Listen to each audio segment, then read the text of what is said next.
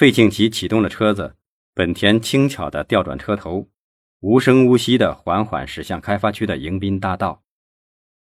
魏显坡问：“费哥，你的宝马呢？又换新车了？”费庆奇却不回答，问道：“怎么样啊？这辆本田怎么样？”魏显波点点头：“费哥看中的车子还用说吗？”费庆奇笑了笑，打开了车里的高级音响。车内响起了轻柔、音质极高的曲子。费庆奇手握着方向盘，目视前方，突然说道：“魏老弟，这辆车子等一会儿就不姓费了，我想让他姓魏，怎么样？”魏显波惊讶的咧了咧嘴：“ 费哥，你别取笑我啦！怎么，你不想让他姓魏？就你们所里那几辆破桑塔纳，跑起来跟毛驴似的。”魏显波说。还不是宋继明这王八蛋！我们早就想买辆红旗车，他们说我违规，就是他妈不批。费庆奇说：“这宋局也真是的，一辆红旗有什么好？现在在咱们南疆有点身份的，谁还坐红旗呀？我上次路过咱们邻省的一个穷县，人家县公安局副局长的车子都是奥迪 A 六，比宋继明那辆破奥迪气派多了。”魏显波愤愤然地开始数落起了宋继明的许多不是。费庆奇听完，并不接话茬，却问：“今天想去哪耍呀？”魏显波说：“随便了，你费哥喜欢的地方，咱就喜欢。那南疆城里人多眼杂，熟悉的人真是太多了，不太方便。这样吧，我们去个清静的地方，怎么样？”费庆奇正说到魏显波的心坎上。他在南疆城里什么玩的没玩过，连连的说：“好的，好的。”黑色本田车下了迎宾大道，驶上了外二环。这时，费庆奇的手机响了起来，他用下巴打开手机，举在耳边，另一只手紧握着方向盘，慢悠悠的对着手机说着话。接听完电话，本田车已经下了外二环路，过了南江桥，不一会儿就进了南郊城区的乡村公路。道路一下子变得狭窄而难走。费庆奇侧脸向车窗外望去，魏老弟，这个地方如何呀？啊，不错，田园风光，空气清新。这儿的两千三百多亩的地，我全买了下来。我想在这搞房地产开发，争取建成银都省乃至全国最大的生态住宅区。剩下的土地，我还想建一个大型的高尔夫球场和南郊国际娱乐城。你看如何？费庆奇的话让魏显波大吃了一惊。这个费庆奇到底有多大的能量啊？要知道，近两年来他在南疆建设史上留下了不小的成绩：一是修建了南疆数百里的环城公路，二是建成百里环城水上带状公园，三是投下巨资扩大了花都温泉山庄的开发，四是承包了南疆国际商贸城的经营权。此后呢，又进一步加大南疆城建的力度和规模，完成了包括交通主干道、立交桥、广场、草坪在内的一大批项目，为南疆市增添了不少的亮点。为此，市长李先法曾经成为全国的舆论关注焦点，并于今年还荣获了联合国颁发的人居奖呢。魏显波连连的赞叹：“飞哥可真是大手笔呀！”你可是为南疆人民立下了不朽的功勋呐！费庆奇说：“ 哪里话呀？要是别人都像你这么说就好了。可有人说我另有所图，还有人说我是为了自己谋取私利。”魏显波也跟着费庆奇愤愤不平着。本田车七扭八拐到了一个宽阔的院落，这个地方果然是别有洞天。道路两旁栽着整齐的香樟树和芭蕉树，两幢挂着五彩巨型广告牌的大楼威严地矗立着，门前停满了车。费庆奇却开车绕到楼后，沿着一条斜道进入了一个地下的小型停车场。看是费庆奇，执勤的保安飞快地接过钥匙替他停车。费庆奇领着魏显波来到地下室的电梯旁，他们乘坐电梯到了六楼。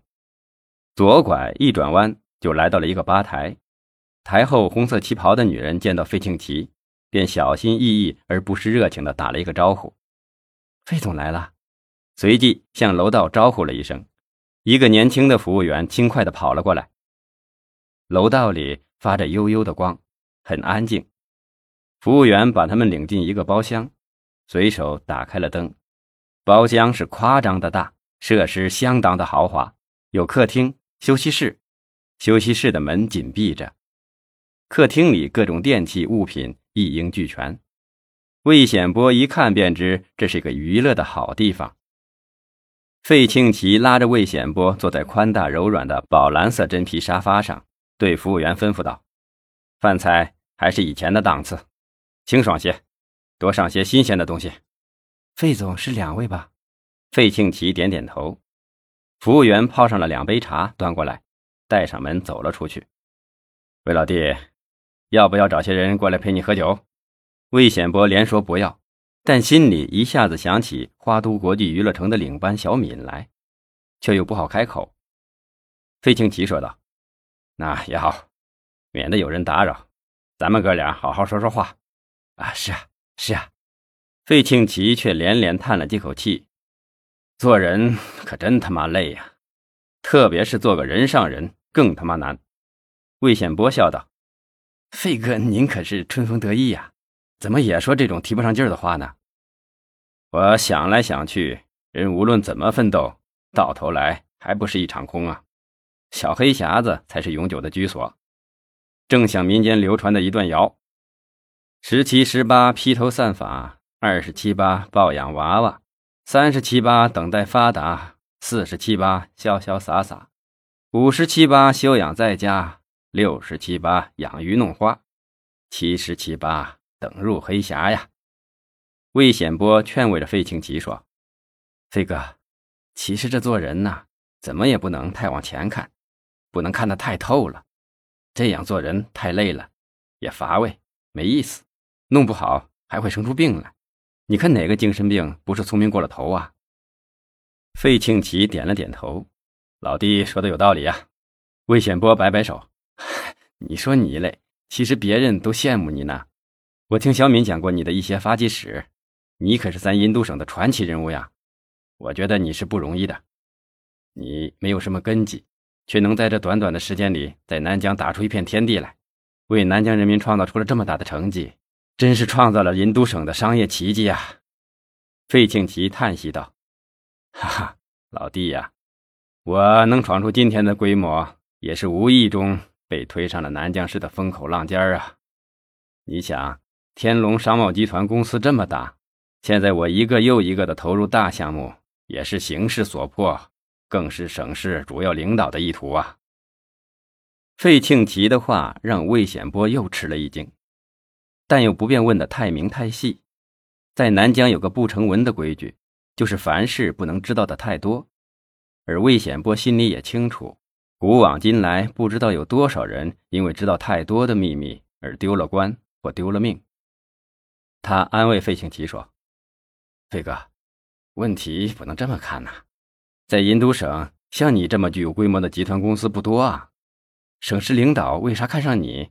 这说明你有能力、有水平啊。”费庆吉哈哈一笑：“哈哈哈，今天你送一顶高帽子给我。”好好，我要双手的接受。接着又叹息了一声。开始我来南疆跟省市领导搭上线，也是想借只小鸡儿下个大蛋的。商海中，在实际创业的过程中，赤手空拳闯天下获得成功的大有人在。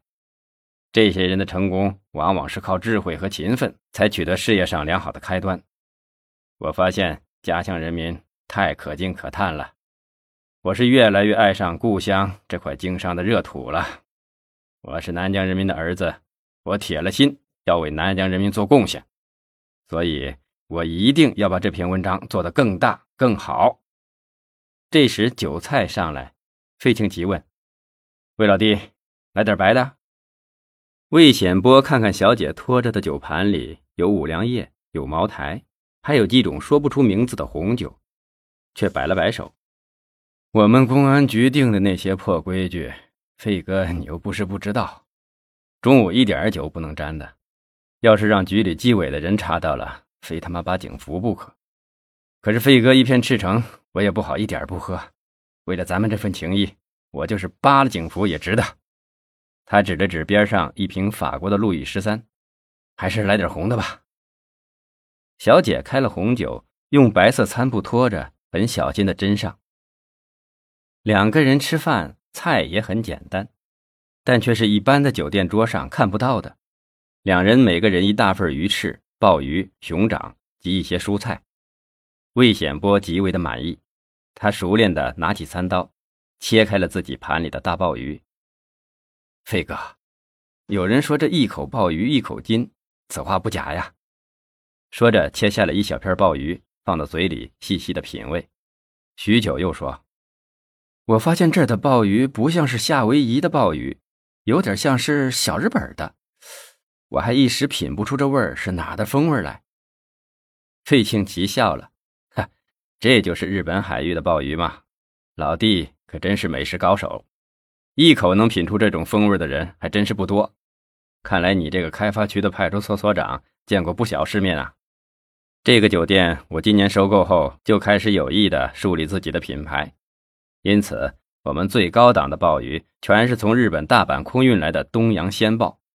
这大厨也是我专门从东京花重金聘请来的，专门让他做日本菜，怎么样啊？老弟还满意吧？嗯嗯，不错不错。